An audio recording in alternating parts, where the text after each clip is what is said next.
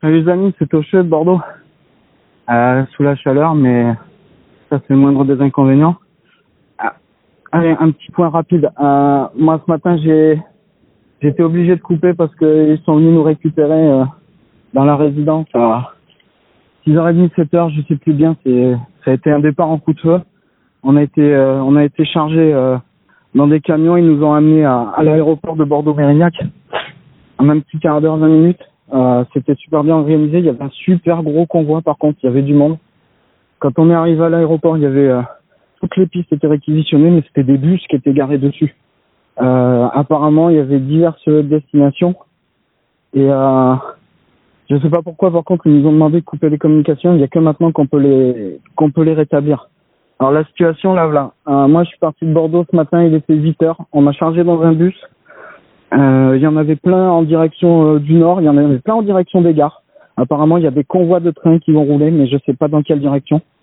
Euh, Qu'est-ce qu'il y a d'autre? Il y a quelques avions qui sont partis, des gros porteurs, des, gros, euh, des gros transals, je crois. Euh, je crois que normalement il y avait 80 personnes qui montaient, plus 10 militaires à chaque fois. Il y en a une dizaine qui sont partis. Moi, j'étais chargé dans un bus. Je suis en direction de de la Méditerranée en fait. Euh, ils nous ont posté là-dedans et on a dépassé, euh, on a dépassé Toulouse. Phil, j'ai une pensée pour toi. Je sais pas si vous avez été tenu au courant ou pas. Euh, on est sur des voies complètement dégagées. Je sais pas comment ils ont fait. D'après ce que tu disais hier, c'était bouché. Donc euh, c'est un grand mystère pour l'instant. Euh, la Méditerranée, pourquoi la Méditerranée? Moi, je pense que ils font comme euh, comme Nico a décrit euh, à Toulon. Ils sont en train d'embarquer tout le monde sur les ports. Je pense qu'ils vont passer le canal de Suez et puis après ils vont nous mettre euh, à l'abri derrière le continent africain au moins, quelque chose comme ça, je sais pas. Honnêtement, j'en sais rien. Après, on est bien traité. On a, on a des vivres, on a des provisions, on a de l'eau, beaucoup d'eau. Euh, bon, il y a des gens qui sont un peu énervés. Euh, par contre, les animaux, on n'a pas pu les, on n'a pas pu les emmener. Voilà. Euh, mon chien, mon chat, je sais pas où ils sont.